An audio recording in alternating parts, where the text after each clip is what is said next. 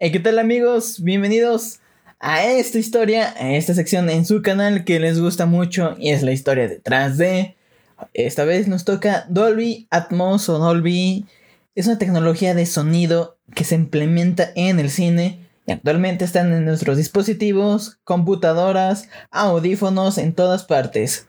Así que ponte cómodo, escúchalo bien y pon atención, porque al final habrán preguntas, ¿no es cierto? Pero puedes impresionar a tus amigos, a tu familia con esta información tan valiosa. O cuando vayas a ver una película, tú podrías decir, oigan, ¿sabían que tal película tiene Dolby? ¿Y saben qué es el Dolby? Ok. Y como siempre, nuestra fuente de información nos dice que Dolby fue hecho para el cine y la televisión. De hecho, la compañía que inició todo esto se llamaba Los Lavatorios Dolby, que a pesar de ya llevar más de 50 años, siempre se arreglan para hacer una nueva tecnología. La más actual es Dolby Atmos, que es la que tenemos actualmente en el mercado, la que más circula, la que tú puedes comprar, la que tú puedes apartar, la que tú puedes probar sin necesidad de ir al cine o comprar unas bocinas demasiado caras. Esto mejora nuestra experiencia en el sonido, en la música, en los videojuegos, en todas partes donde tú puedas escuchar. Pero Dolby no siempre fue Atmos, sino que en 1965 se creó Dolby Stereo. No habías podido imaginar esto, ¿verdad? No tiene mucha originalidad. Sabemos que el sonido estéreo es el sonido que tú estás escuchando ahorita en este podcast. Y prácticamente es lo de siempre. Son el sonido estéreo, recuerda que son dos canales y el sonido mono es solo un canal, que solo escuchas de un lado izquierdo o derecho. El sonido estéreo escuchas del lado izquierdo y derecho como este podcast. Pero la voz los laboratorios Dolby estaban decididos en hacer esta historia mucho mejor y mejorar la calidad del sonido. Así que todo comenzó con su sistema de reducción de ruido, en el cual fue por primera vez la introducción en la película de la naranja mecánica de 1971. Seguía siendo un sonido estéreo, pero de mayor calidad debido al procesado que se le hacía.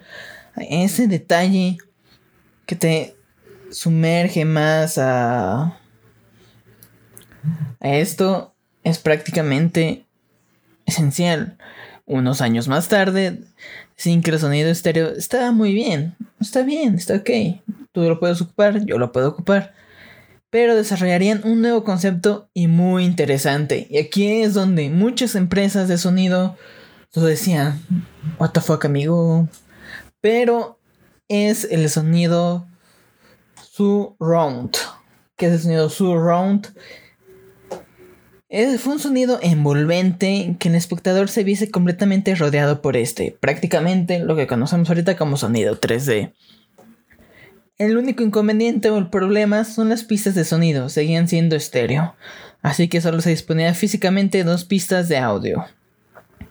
Unos años más tarde, dicen que el sonido estéreo está muy bien y desarrollaron este concepto, ¿ok? Pero su solución llega a la codificación de cuatro piezas, izquierda, derecha, central y envolvente. Recuerden que el envolvente es el sonido de atrás, para que pongan más en contexto y lo entiendan un poquito mejor.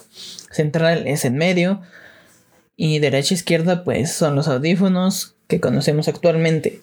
Mediante esas funciones matemáticas y complejas se pudieron combinar todas estas pistas en dos únicas pistas físicas. Solo necesitaba un decodificador apropiado y el problema estaría resuelto. Fue que hasta en 1976 había nacido una película que se llamaría Ha nacido una estrella cuando se pudo disfrutar en el cine. Pero no sería hasta en 1982 cuando esta tecnología se pudo disfrutar en el ámbito doméstico con el nombre de Dolby Pro Logic o Dolby Surround.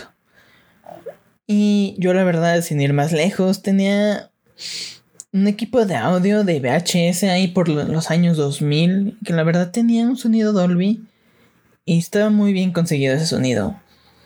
Tenías que tener al menos cuatro bocinas y con las cuatro bocinas podías hacer ese sonido que nos encantaba. Después pasa el tiempo y llega el asombroso Dolby Digital.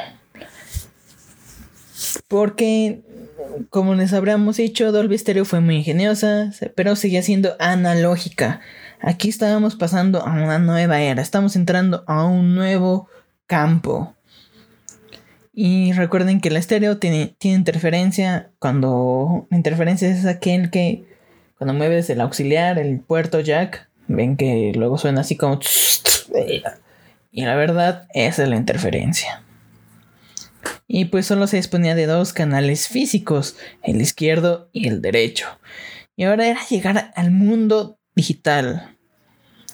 Pasamos a tener cuatro canales virtuales usando dos pistas físicas a tener seis pistas completamente independientes para producir un sonido envolvente real.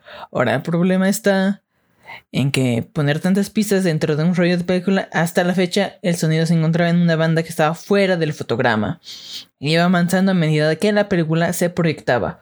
Ahora con el salto digital, el sonido se codifica en el espacio que entra entre las perforaciones para avanzar el rollo.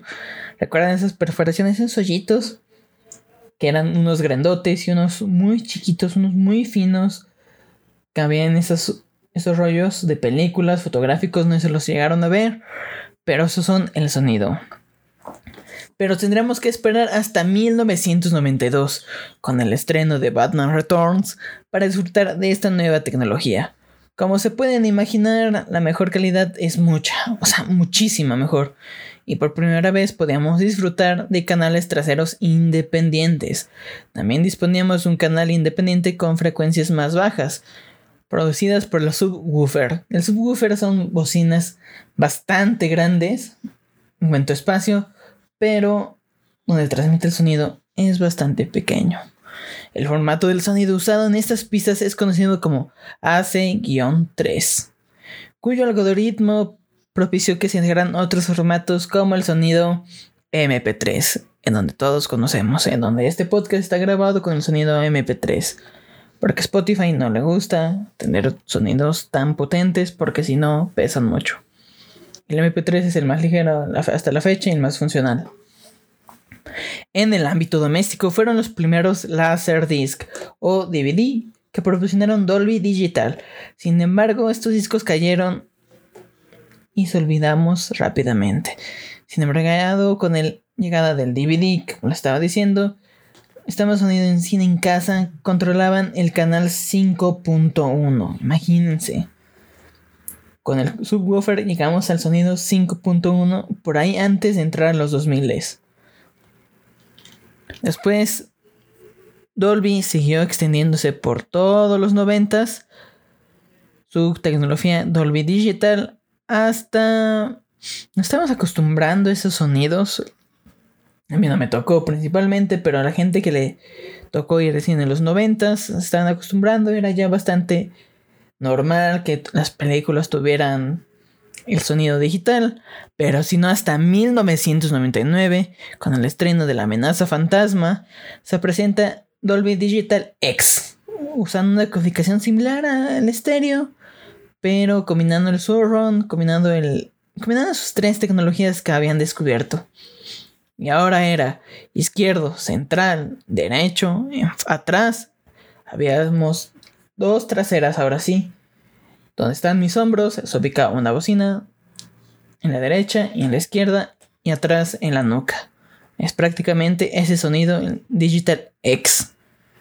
Después llegó un formato medianamente mejor que es Dolby Digital Plus, que es una codificación más avanzada que es EAC3, que permite más calidad de sonido en el mismo espacio. Prácticamente lo que hacían esto era tener un sonido tan espectacular, tan alto, que se comprimía y teniendo cero pérdidas en el trabajo. Pero ¿qué pasaba? Que tan confiado estaba en esa tecnología que sí tenía una mínima pérdida que nunca tendríamos un sonido tan singular como el original que se hacían en esas películas. Después llega el estándar de los HD y DVD y Blu-ray, que era Dolby True HD, que era por primera vez una codificación sin pérdidas.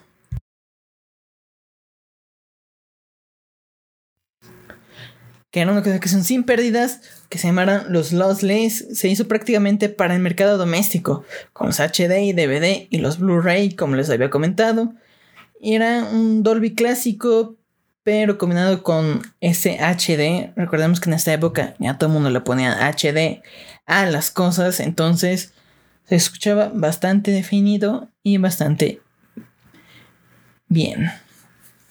Y llegamos a lo que conocemos ahorita como Dolby Atmos. Ya se había inventado todo. Ahora ya, ¿qué harían ahorita? ¿Qué haría ahorita el tío Dolby? Pues ahora siempre digo que ya todo se inventó, sinceramente, que ellos podrían que hacer.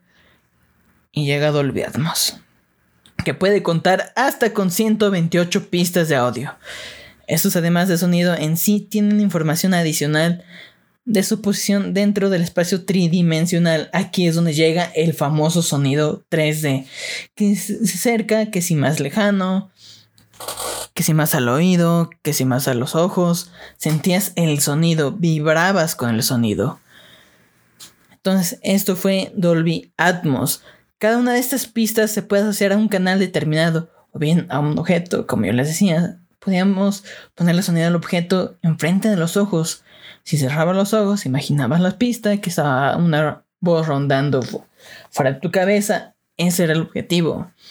Además, cada altavoz tiene una codificación de la posición. Como les decía, puede ser atrás, al lado, enfrente, en la boca, en la barbilla, etc. Sentías el sonido.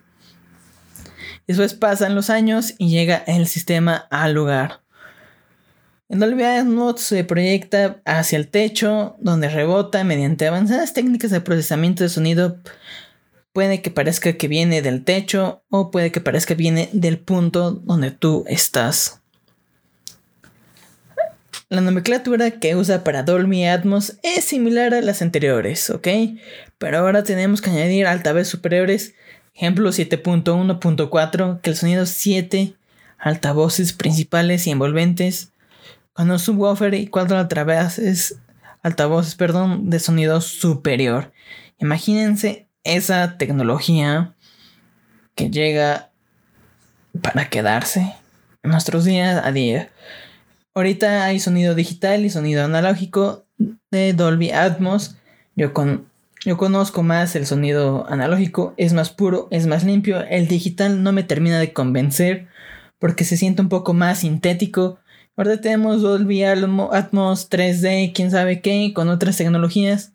Iremos platicando más adelante, mucho más, más que salgan a la luz, porque ahorita son experimentos.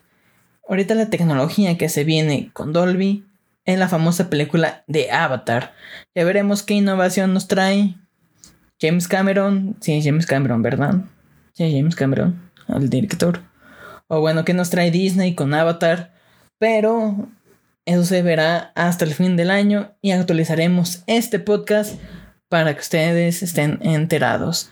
Mi nombre es Ventral y muchas gracias por escucharnos y esto fue la historia de Dolby.